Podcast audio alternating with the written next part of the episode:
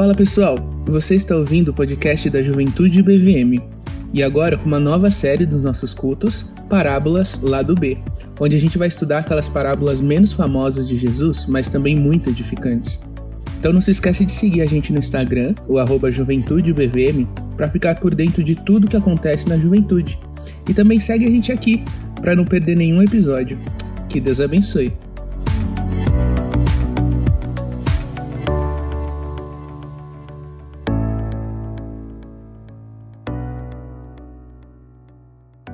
É bom estar tá de volta, gente. Vocês estão sumidos, hein? É bom, bom estar tá aqui outra vez. Glórias ao Senhor. Saudades, muito legal. Abrir a palavra e continuar desenvolvendo a nossa série Parábolas lá do B. Agradeço a Deus pela vida de vocês, porque a igreja é muito maior do que do que o próprio pastor. A igreja continua, os cultos, os jovens. Agradeço a Deus pela vida do Cecel, que ajudou também semana passada, foi muito legal o que eu ouvi de, de relato. Então, glórias ao Senhor.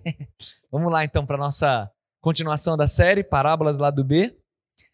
E dentre todas as parábolas, essa daqui tem um lugar absurdamente especial no meu coração. Eu falei isso no Instagram, porque ela foi uma parábola que eu estudei muito, fiz o meu trabalho de conclusão de curso no seminário nesta parábola aqui.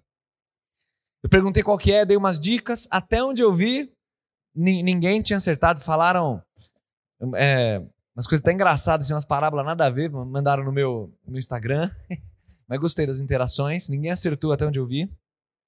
Que parábola que é essa que é a mais difícil de longe de ser interpretada? Talvez muitos não tenham nunca nem ouvido falar dessa parábola, porque só o Evangelho de Lucas nos traz o relato dela.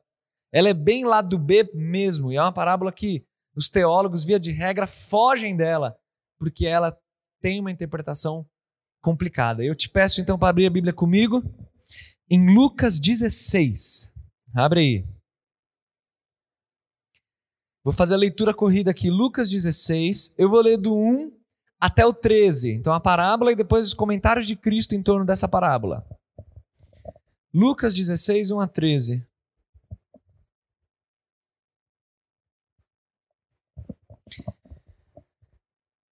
Presta atenção na leitura aí. Jesus disse aos seus discípulos: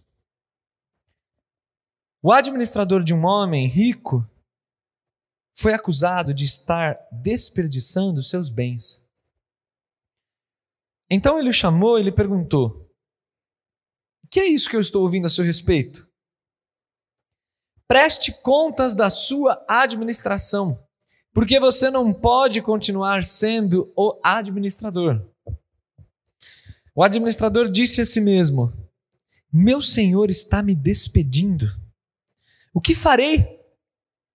Para cavar, eu não tenho força. E tenho vergonha de mendigar. Já sei o que vou fazer para que quando eu perder o meu emprego aqui, as pessoas me recebam em suas casas. Então chamou cada um dos devedores do seu senhor. Perguntou ao primeiro: Quanto você deve ao meu senhor? Cem potes de azeite, respondeu ele. O administrador lhe disse: Tome a sua conta, sente-se depressa e escreva cinquenta.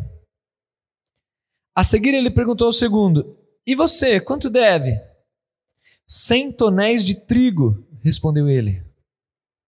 Ele lhes disse: Tome a sua conta e escreva 80. O Senhor elogiou o administrador desonesto porque agiu astutamente. Pois os filhos deste mundo são mais astutos no trato uns com os outros do que os filhos da luz.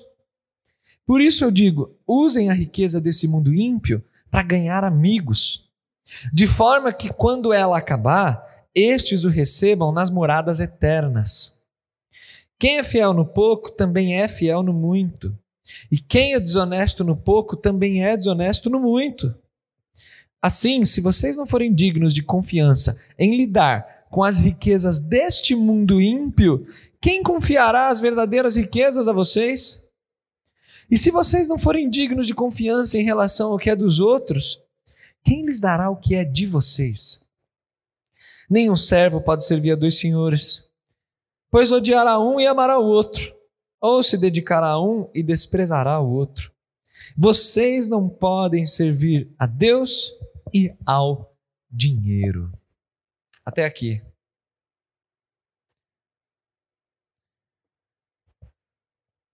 Essa parábola, gente, ela já foi chamada de a cruz dos exegetas. Exegetas são aqueles que interpretam a Bíblia. Aqueles que a ciência de interpretação, de dissecar o texto bíblico. E essa parábola foi chamada de cruz dos exegetas. E o motivo, se você prestou atenção na leitura, se você acompanhou, acho que é bem, bem tranquilo de entender. O problema dessa parábola é que Jesus pega e elogia um cretino. Jesus usa um cara de caráter extremamente questionável e elogia esse cara. Então isso a gente fica numa situação meio meio delicada. Por conta disso, muitos intérpretes ao longo da história da igreja tentaram fugir do fato desse mordomo ser um cretino. E tentaram então, em alguma medida, melhorar o caráter dele. E gente, tem um monte de interpretação. Eu falei para vocês que essa parábola foi o meu trabalho de conclusão de curso. Era a minha área era a área de Bíblia, de exegese. Então, meu orientador falou para eu dissecar um texto bíblico e eu fui nesse. Gente, eu fui me empolgando. Fui passando as páginas do trabalho. Aí perguntei para o meu orientador: é, eu sei que é trabalho de bacharel, mas eu posso ir escrevendo aqui? Ele falou: ah, vai escrevendo enquanto você quiser, não tem problema não, não vou brigar não. Escrevi 85 páginas dessa parábola. Escrevi, escrevi, fiz quadro resumo. Não parava de surgir interpretação. Gente que interpretou de um jeito, gente que interpretou de outro e as mais variadas possíveis. Gente tentando proteger o caráter do mordomo, dizendo que a parábola era sobre perdão. Gente usando recurso de figura de linguagem, a metalepse, dizendo que isso aqui, na verdade, é uma, é uma quebra de, de parede, que o mordomo falando. Cara, uma interpretação assim, viajada. E tentando de, a todo custo fugir do fato do mordomo ser um cretino. Mas, gente, ele é. Ele é um cretino. Não tem como fugir disso. Jesus usou alguém de caráter questionável para nos tirar uma lição. E essa parábola é mais simples do que parece. Porque olhando assim, realmente ela é bem incômoda, né? Então vamos pensar juntos no cenário dessa parábola. Eu tenho falado para vocês que as parábolas elas são simples, elas têm uma lição. Vamos reconstruir o cenário dessa parábola e tentar enxergar onde que Jesus quis chegar com essa história que só Lucas registra. Deixa eu só pedir a gentileza, acende aqui essa luz aqui, ó. Senão eu tô, eu tô cansado, senão eu durmo aqui. Pregando, eu mesmo durmo. Imagina vocês. Então, se puder, por favor. Obrigado, Léo. Valeu, Ju. Obrigado. Ah, vamos tentar reconstruir aqui o, o cenário dessa parábola. Esse cenário aqui é um cenário de arrendamento de terras. Então o cara é o, o mordomo. Você tem um senhor de terras, alguém que tem bastante recurso financeiro. E essa pessoa ela não está lá presente nas terras dela, um monte de, de terras esse cara tem, e ele coloca um mordomo, um administrador para cuidar especificamente daquelas terras arrendadas. Então, naquelas terras, tem várias pessoas que têm um pedacinho de terra para cultivar, só que elas têm que pagar da colheita daquela terra uma quantia para aquele senhor. Só que o senhor mesmo é muito rico, então ele não administra. Quem administra é o mordomo. E é esse administrador que, de tempos em tempos, ele se encontra com as pessoas que estão espalhadas aí nas terras e recebe uma quantia específica que já foi acordada de imposto, de aluguel, né? É a quantia do arrendamento, que vai para o senhor. Então a pessoa que arrendou a terra fica com pouco, mas um tanto vai para o senhor de terras. E o ponto da parábola é que o mordomo, e, e, é muito legal isso, porque olha que Jesus reconstrói, né? Ele, ele, ele parte de um cenário agrícola, as pessoas viviam isso. Talvez naquela audiência tinham pessoas que trabalhavam exatamente com isso. Ou que moravam em terras que tinham que de tempos em tempos pagar a colheita. Um valor da colheita, né? E Jesus então usa, ele, ele constrói esse cenário exatamente para chocar. Quando ele fala mal do. Ele usa um cara de caráter questionável, é exatamente para chocar. Jesus faz isso em outras ocasiões também. Mas a galera não entende. Pra vocês terem noção, essa parábola aqui, três personagens da história humana que são absurdamente avessos a Deus se escandalizaram com essa parábola. Celso, que escrevia, na né, igreja antiga, escrevia assim ofensas aos cristãos, dizendo que os cristãos eram burros, eram a baixa sociedade. Celso leu essa parábola e falou: não, isso aqui é absurdo. Juliano, o apóstata, olha o nome do cara, Juliano, o apóstata. Você já vê o caráter do cara, né? Queria saber nada de Deus, ele olha para essa parábola e, e, e usa essa parábola contra os cristãos. E mais recentemente, mais recentemente assim, vários séculos atrás, mas bem mais recentemente do que a igreja antiga, Voltaire, filósofo. Ele olha também e fala: Meu, essa parábola aqui tá de brincadeira. Os cristãos acreditar nisso aqui, tá, o caráter tá muito desviado. Porque, gente, é fato. O cenário da parábola começa com o mordomo recebendo uma acusação. E a acusação é de desperdício dos bens. Esse termo, desperdício dos bens, é o mesmo termo que vai ser usado no capítulo anterior, na parábola do filho pródigo, quando diz que ele dissipou os bens. Essa coisa de ser pródigo, de acabar. Aliás, pródigo é isso. Né? A gente cresce na igreja ouvindo filho pródigo, e tem muita gente que acha que pródigo é o filho que retorna, né? Filho pródigo é aquele que voltou para casa. Não tem nada a ver com isso. Pródigo é aquele que gasta mesmo, que, que acaba com tudo. Então o mordomo, ele se assemelha ao filho pródigo. Só que ele não gasta só os seus próprios bens. O mordomo, ele tinha acesso irrestrito às riquezas do seu senhor. E ao que tudo indica, ele estava gastando dos bens do seu senhor. E aí, talvez algum dos arrendatários ou outra pessoa soube e acusou o mordomo para o patrão. Ó, teu mordomo tá acabando com os bens, tá desviando o dinheiro da conta. A acusação chega. E no texto, você vê que o Senhor chama o mordomo e fala: O que, que é isso que eu estou ouvindo a seu respeito? Preste contas da sua administração, porque você não pode continuar sendo o administrador. Ponto. O texto não mostra o mordomo negando, dizendo que a acusação é falsa. Não, é mentira, estão aplicando um golpe contra mim, me perdoa, isso e aquilo. A maneira como Jesus constrói a história, o mordomo sabe que ele está errado. Ele sabe que a acusação é verdadeira. Ele de fato pecou. Está dissipando os bens do seu senhor. E aí nós somos transportados para a cena interior do mordomo. Verso 3. O administrador disse a si mesmo: Meu senhor está me despedindo. O que farei? É interessante esse verbo fazer, como ele aparece nessa parábola. Você vê no versículo 3 ele falando: O que farei? No verso 4 ele diz assim: Já sei o que farei. Se você pula para o verso 8, você vai vendo que o Senhor elogiou o administrador desonesto, ele é chamado de iníquo, de errado. Porque agiu astutamente, porque ele fez algo astuto. A palavra, o verbo aí é fazer. E no verso 9 você vê a lição. Por isso eu digo: usem desse mundo ímpio para ganhar amigos. Então façam amigos com as riquezas desse mundo ímpio. Então você vê o verbo fazer. O que farei? Já sei o que fazer.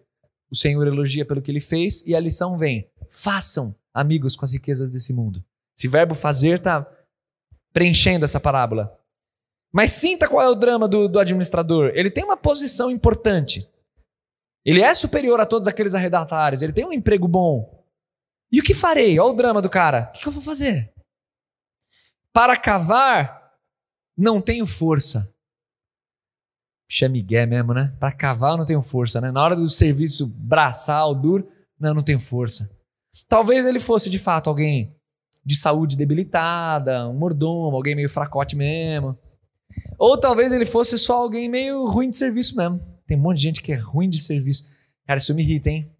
Eu lembro do, do, de um seminário que eu dei aula há alguns anos. E tinha uma secretária que, sério, eu não quero ficar falando mal dos outros aqui, ainda mais pregando, né? Deus pode me fulminar. Mas pensa numa mulher ruim de serviço, gente.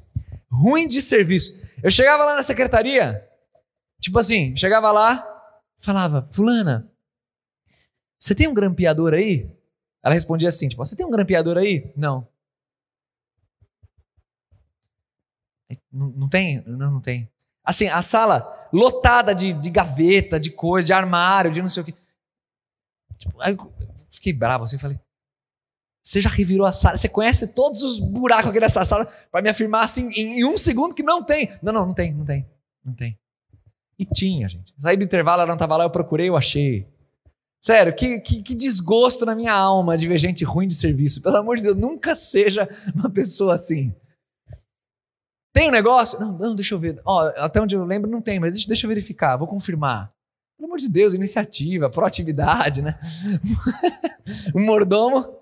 Não, para cavar, não tenho força. O cara, considerando a situação dele, não, não tenho, não dou conta, trabalho braçal não é comigo. E tenho vergonha de mendigar. Então o drama dele tá isso aí. Olha as opções do cara. Ou eu vou ter que ir para um trabalho muito mais pesado do que eu tenho. Não, não rola. Ou eu vou mendigar. Não, mendigar não dá. Eu tenho vergonha de mendigar. Eu sou um mordomo. Vou depois virar um mendigo aí. Sair pedindo e dependendo dos outros. Vou viver às custas dos outros. Todo mundo olhando para mim. Pô, esse cara aí tinha um baita emprego lá na empresa tal. Agora tá aí, ó, mendigando. Ah, não, não, não dá. Então as duas opções são descartadas. E aí vem o já sei o que eu vou fazer. É muito legal como o texto está construído, porque realmente é aquela coisa, é a luz da certeza irrompendo nas trevas da dúvida. O cara tá lá com dúvida, o que, que eu vou fazer? Já sei! Veio, a ideia, a ideia de ouro. Já sei o que eu vou fazer. Agora já sei. E aí é legal que Jesus conta a parábola sem nos, sem nos dizer qual era o plano. Jesus revela o plano à medida que ele é executado. E o plano do cara é simplesmente chamar as pessoas.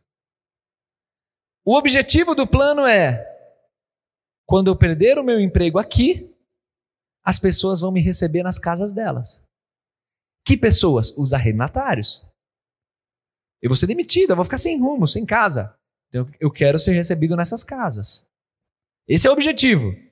E a execução do plano? Já sei o que eu vou fazer ele chama. Tinha, de tempos em tempos, a necessidade da prestação de contas. Os arrendatários vinham, prestavam contas do que produziram, e o mordomo também, de tempos em tempos, prestava conta da administração para o seu senhor. O mordomo sabe que o tempo dele está acabando. Ele está de aviso prévio. Ele precisa arranjar algum emprego urgente. Ele precisa arranjar alguma coisa urgente.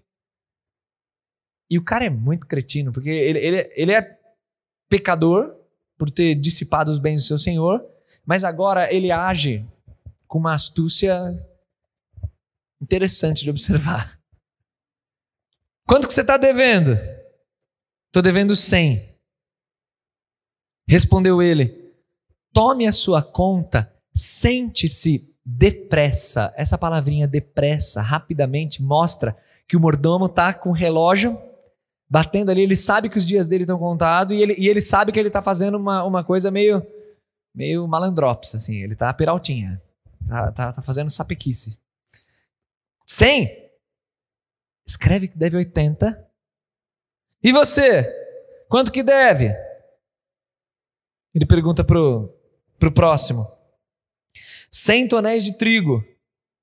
Tome a sua conta e escreva 80 ele reduz a dívida.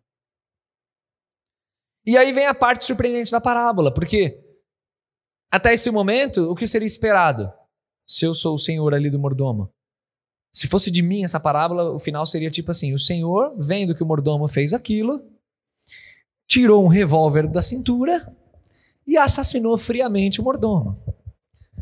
Mas não, tipo, o texto fala: o senhor elogiou o administrador desonesto, porque agiu astutamente. Dá uma incomodada, né? É uma parábola que, quando vem esse final, você fica louco. Como assim, mano? Agora, aqui a gente precisa fazer a devida correlação dos termos, o desonesto e o astutamente.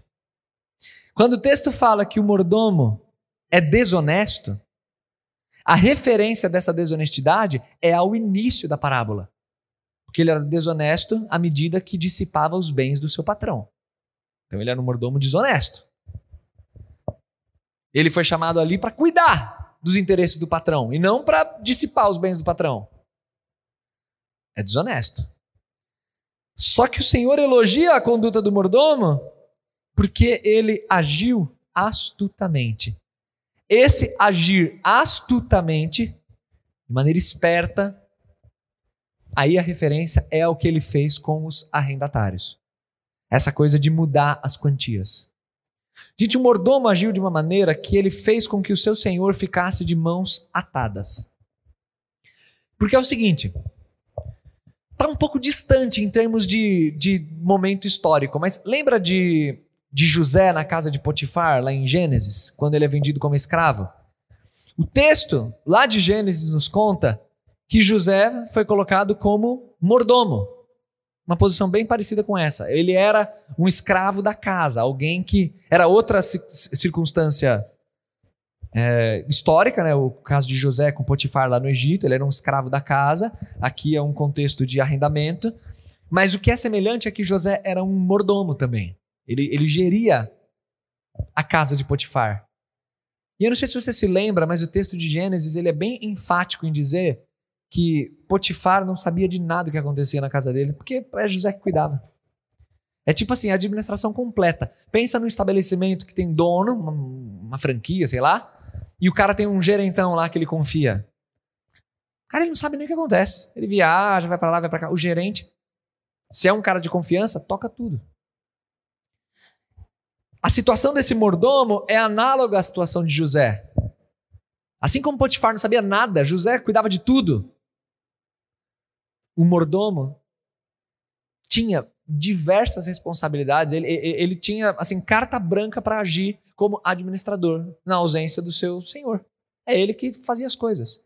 E dentre as atribuições do mordomo estava a atribuição de fixar preços. É ele que geria a data de quando vinha, a escrita da nota, o preço a ser pago. O mordomo cuidava de tudo. E olha a inteligência do maluco. Ele tá vendo que ele tá para ser demitido, o que, que ele faz?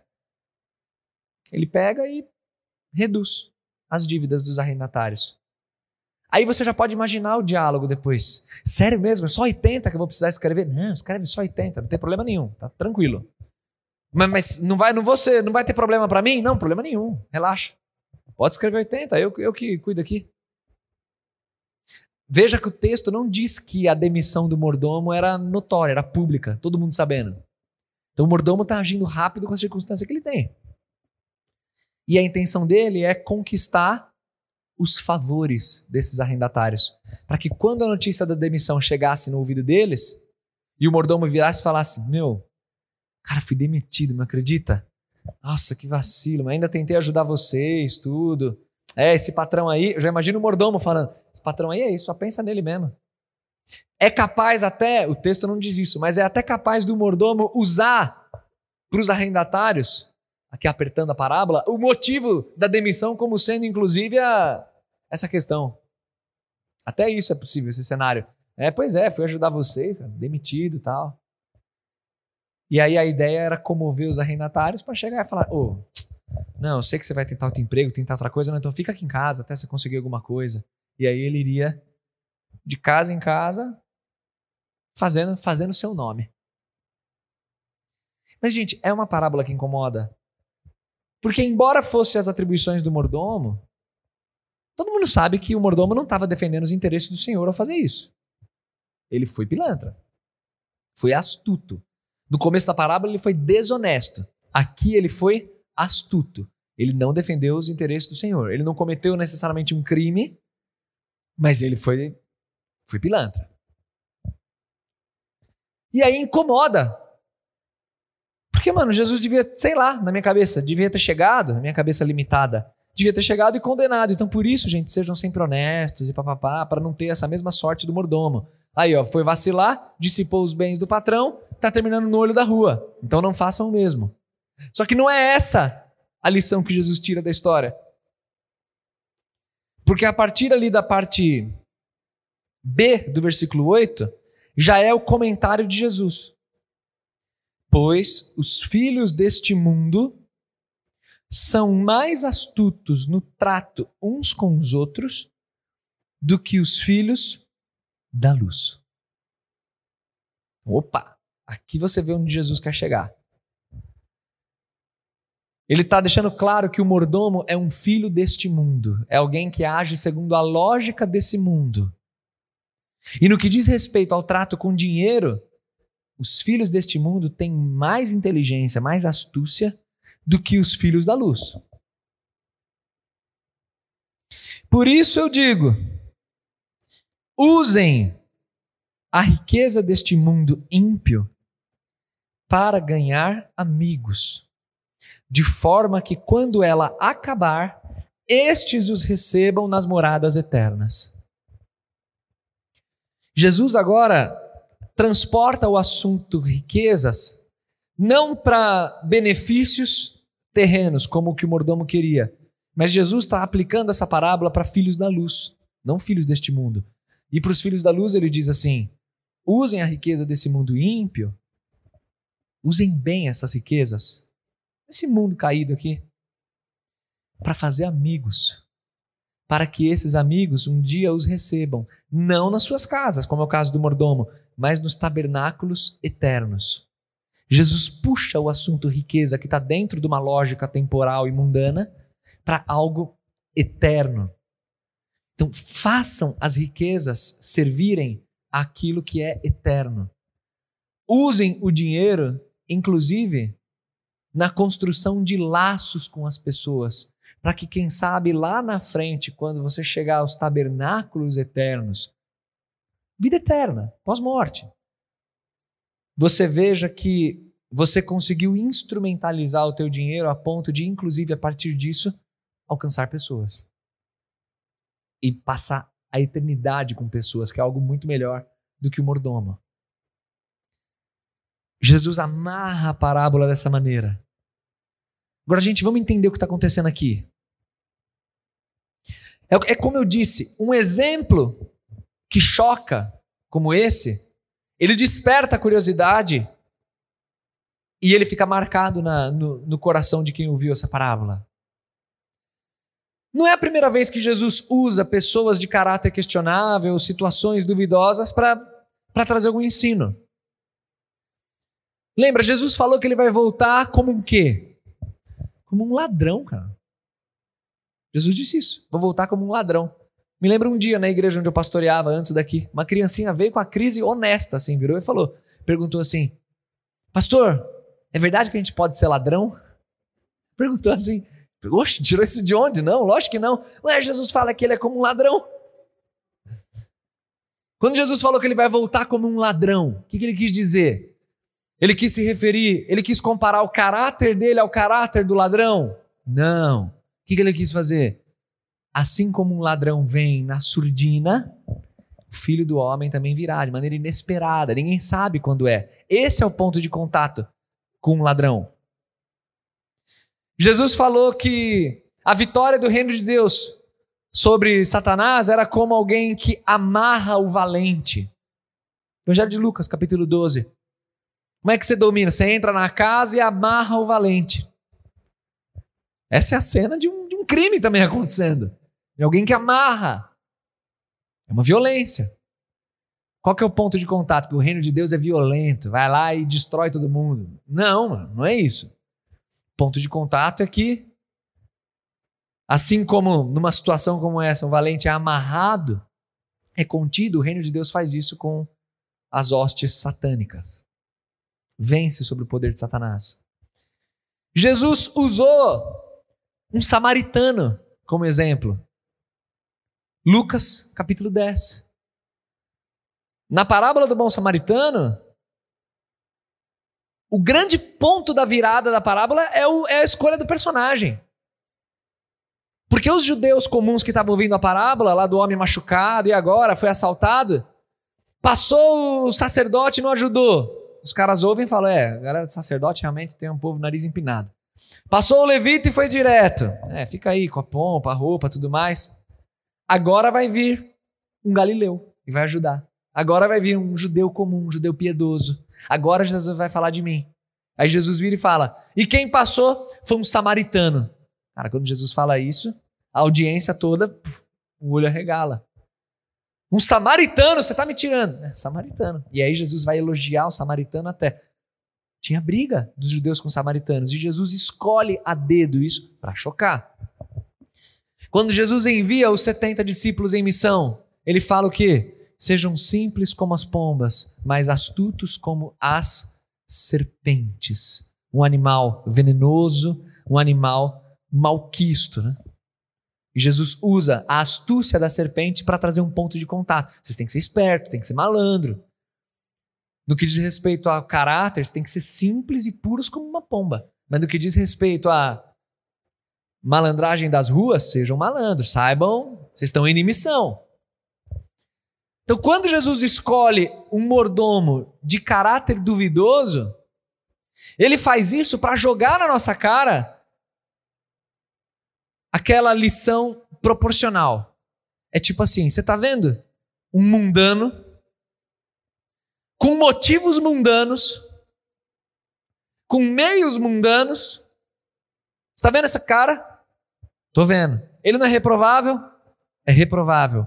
Pois é. Mas mesmo sendo mundano, motivos mundanos, meios mundanos, olha a maneira inteligente que ele enxerga o dinheiro. Ao invés de ter, por exemplo, era 100 que eles deviam, eu vou cobrar 120 para juntar mais dinheiro. Né? Ao invés de fazer isso, ele foi muito mais esperto. Ele usou o dinheiro, ele perdeu o dinheiro aqui, diminuindo o valor da, da, da dívida, mas para fazer amizade, para criar vínculos. O cara é mundano e fez isso. Olha o que ele fez. Olha a inteligência do maluco. Agora vocês, vocês são filhos da luz. Vocês conhecem aquilo que é espiritual, vocês esperam o dia de entrar nos tabernáculos eternos. Você sabe que existe tabernáculo eterno em, em contraste com essa realidade temporal. E o que, que você está fazendo com o dinheiro? Como é que você está enxergando o dinheiro diante dessa realidade? Eu preciso mostrar que o mundano é mais inteligente que você, porque ele consegue fazer o dinheiro não ser um senhor da vida dele, mas um servo para os propósitos dele? O mundano faz isso, se mordomo de caráter duvidoso. E você que tem o um caráter em Deus, pega o dinheiro e não usa o dinheiro como uma ferramenta? Você não entende o caráter temporal das riquezas? E você deixa o seu coração ser pego pelas riquezas? Vamos acordar? A ideia da parábola é essa. Tanto que Jesus vai continuar as aplicações sobre dinheiro no verso 10. Quem é fiel no pouco também é fiel no muito. E quem é desonesto no pouco também é desonesto no muito. O que, que é o pouco? O pouco é o dinheiro. O que, que é o muito? As riquezas espirituais, eternas, muito maiores do que essa vida pode conter. Tanto que ele diz assim, no verso 11: Se vocês não forem dignos de confiança em lidar com as riquezas deste mundo ímpio, quem confiará as verdadeiras riquezas a vocês? Perceba, gente, o movimento da parábola. O movimento da parábola é do menor para o maior. Se vocês não conseguem demonstrar inteligência, fidelidade no trato, com dinheiro, cara. Viu metal aí, moedinha. Você não consegue lidar de maneira fiel com isso? Como é que vou encontrar em você um coração fiel no que diz respeito às verdadeiras riquezas? Como é que isso vai ser dado a você? Se em tão pouco você já está aprisionado. Jesus está comparando né, riquezas desse mundo com as riquezas eternas. Um homem mundano, mas astuto, ao fazer do dinheiro uma ferramenta, com os filhos da luz, que deveriam ser muito mais astutos por serem filhos da luz, filhos de Deus. E não estão sendo.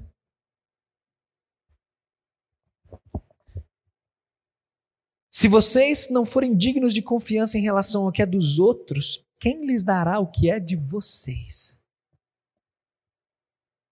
Aí ele está fazendo um paralelo com o mordomo, né? Que não foi fiel naquilo que, que era dos outros, do patrão dele, né? Como é que você vai ganhar aquilo que te pertence? Se você não demonstrar fidelidade nisso, que é muito menor. E aí vem essa frase que aí Mateus também ela ela aparece, né? Verso 13: Nenhum servo pode servir a dois senhores, pois odiará um e amará o outro, ou se dedicará a um e desprezará outro.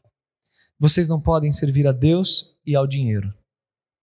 Gente, aqui, nesse ditado, né, vocês não podem servir a Deus e ao dinheiro. Aqui é onde eu queria que você deixasse essa faca do evangelho começar a, a cortar a superfície do seu coração e aí entrando quando o assunto é dinheiro. O ensino, o grande ensino da parábola é a inteligência em instrumentalizar o dinheiro para aquilo que realmente importa. Um mundano foi capaz de fazer isso, quanto mais vocês. Esse é o ensino.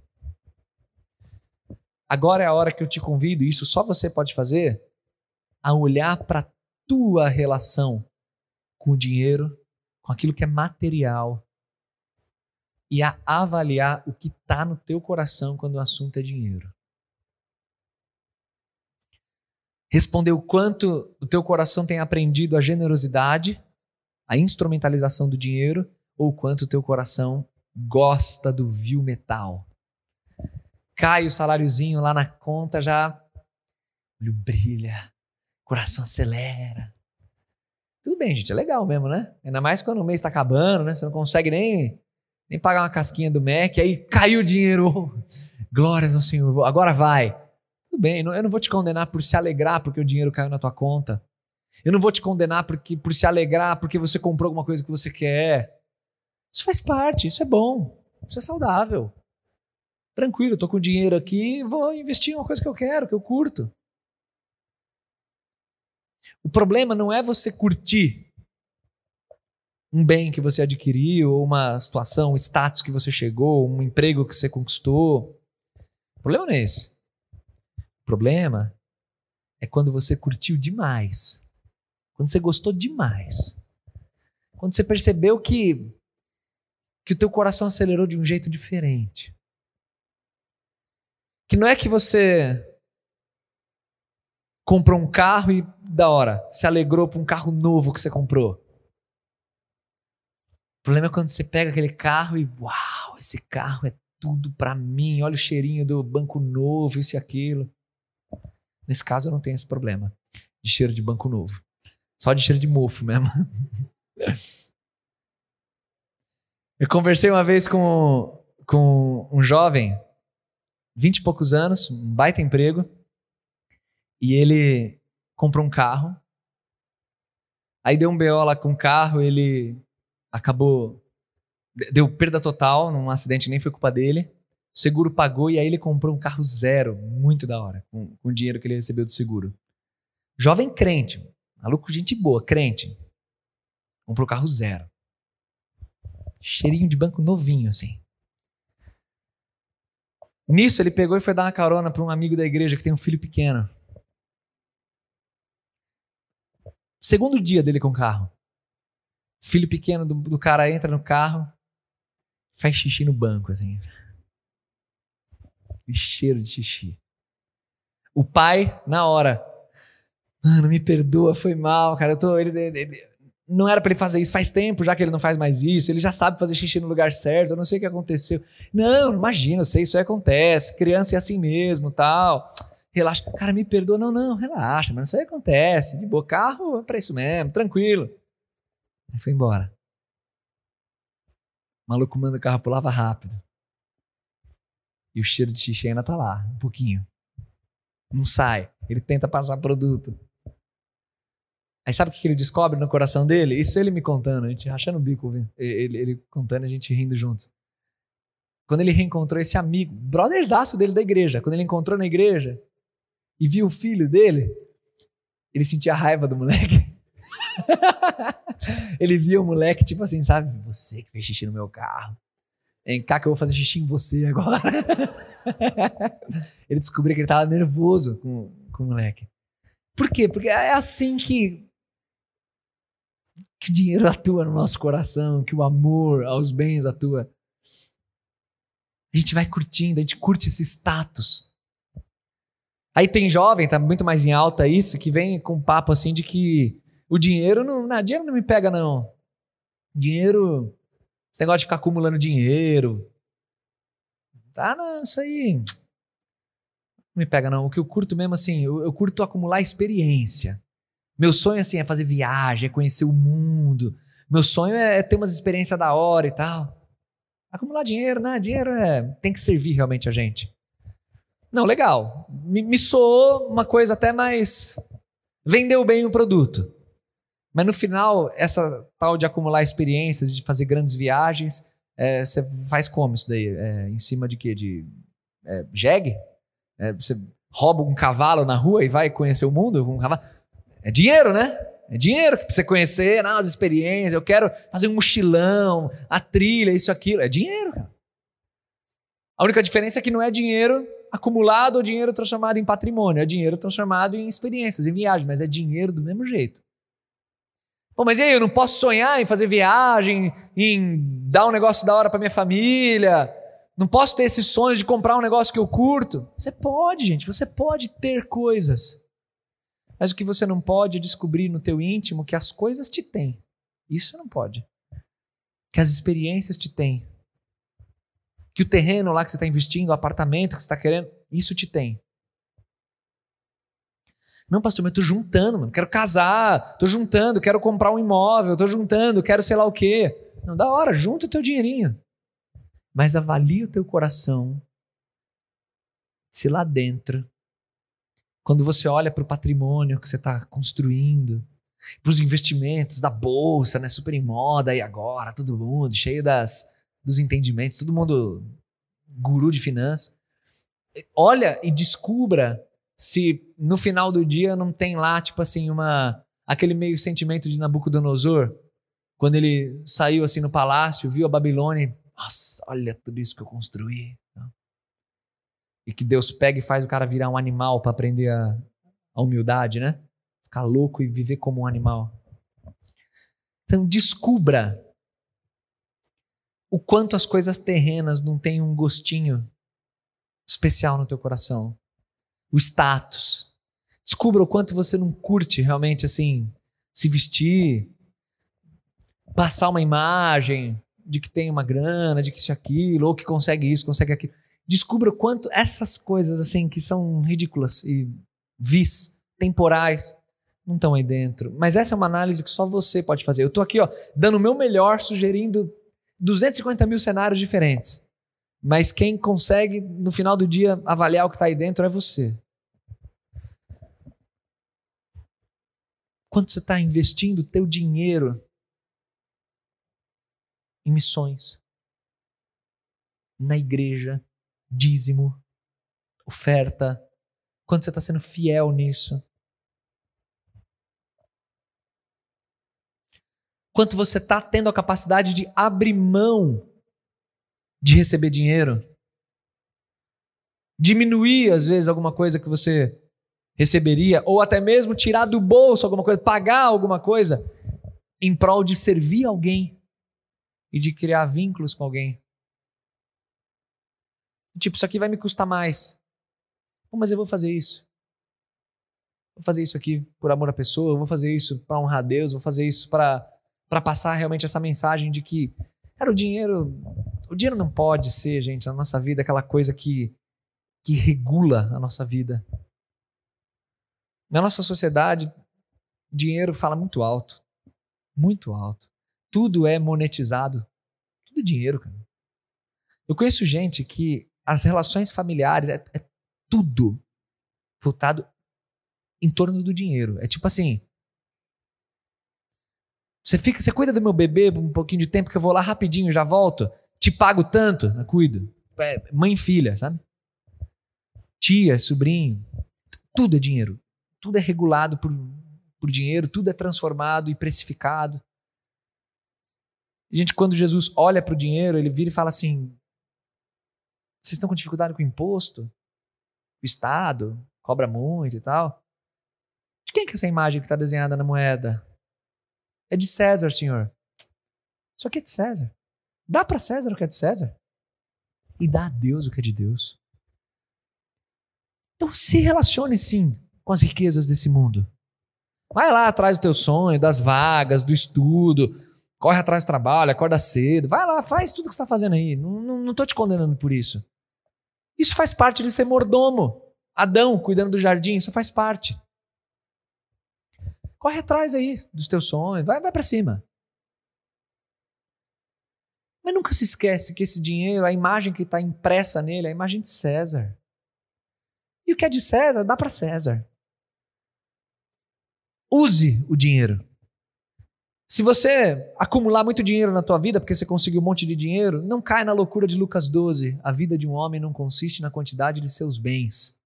Jesus fala isso em Lucas capítulo 12. Uma treta de irmãos de, querendo brigar por causa de herança. E um querendo pedir para Jesus: ah, divide a herança do meu irmão, fala para ele dividir comigo. Ao invés de legislar sobre isso ou de mandar dividir, qualquer coisa assim, Jesus fala: a vida do homem não consiste na quantidade de seus bens. Fujam da ganância. Então ouça esse pedido, use o dinheiro, mas não deixe o dinheiro te ter, não seja dinheirista.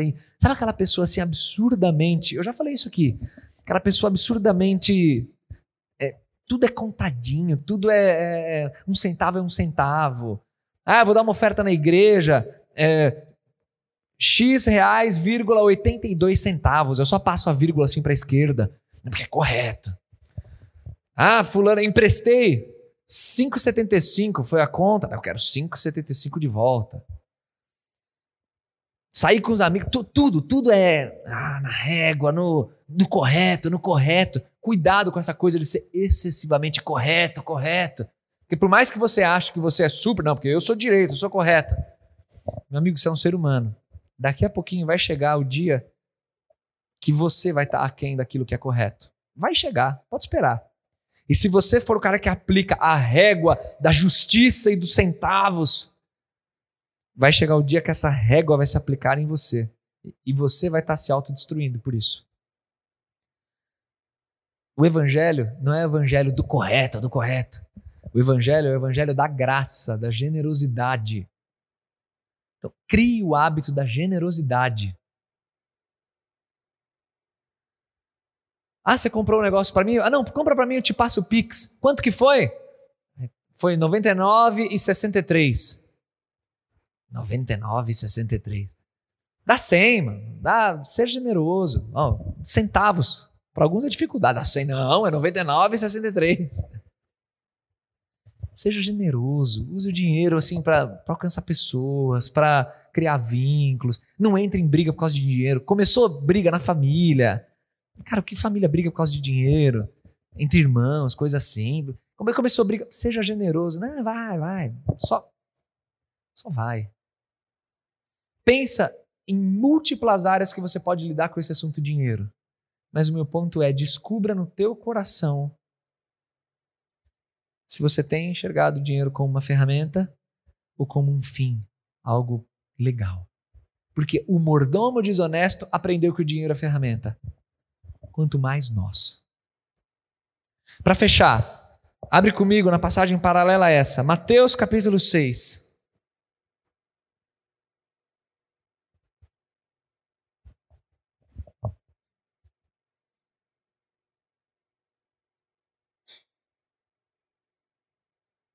Mateus 6, verso 19. Não acumulem para vocês tesouros na terra, onde a traça e a ferrugem destroem, e onde os ladrões arrombam e furtam. Mas acumulem para vocês tesouros nos céus, onde a traça e a ferrugem não destroem, e onde os ladrões não arrombam nem furtam. Atenção para o verso 21. Toda atenção para o verso 21. Pois onde estiver o seu tesouro, aí também estará o seu coração. Aquilo que você considera tesouro, o teu coração vai atrás. É aquilo que move, que te chama atenção, que te dá disposição de correr para trás, de batalhar por. Que o teu tesouro não esteja em nenhum tesouro terreno, mas que seja um tesouro celestial investimento naquilo que é eterno. Relacionamentos, adoração, louvor, Porque no final do dia, uma frase do Helmut Tierlich, um teólogo alemão. A nossa carteira tem muito mais a ver com céus e terra do que as nossas músicas. Nossa carteira tem muito mais a ver. Então, coloca o teu coração no eixo e aplica essa parábola lá do B naquilo que, que Deus precisa ministrar aí dentro. Vamos orar. Obrigado, Senhor. Obrigado porque é uma é uma parábola gostosa de estudar. E realmente é uma é uma situação que a gente é colocado de comparação com alguém mundano e que tem um, um, uma abordagem com as finanças muito mais inteligente do que, às vezes, nós mesmos, sendo seus filhos, temos. E, Senhor, eu te agradeço pela tua igreja aqui, pelos teus jovens. Eu te agradeço pelas excelentes oportunidades que praticamente todos nós aqui temos. Obrigado pela família onde nascemos, a situação financeira que possuímos, a formação que recebemos. Obrigado porque eu, como pastor, olhando para os teus jovens aqui, eu fico pensando que nós somos realmente muito preparados é, dentro da lógica da nossa sociedade, máquinas de, de sucesso mesmo. Mas eu peço que, que o Senhor sempre corrija o nosso íntimo, ministrando a tua palavra, a tua bênção. Dia após dia, nos relembrando o que é o verdadeiro sucesso e o que é a verdadeira riqueza. E Pai, nos dá esse nível de desapego, generosidade, esse nível de olhar para aquilo que é terreno, olhar para o dinheiro e, e não colocar a tua imagem nisso, mas a imagem de César. Nos dá, Senhor, por favor, muita sabedoria para lidar com dinheiro, para enriquecer se for da tua vontade. Mas nos dá essa maturidade de sempre usar o dinheiro como instrumento, como ferramenta da, dos tesouros eternos. Eu te peço isso, Pai.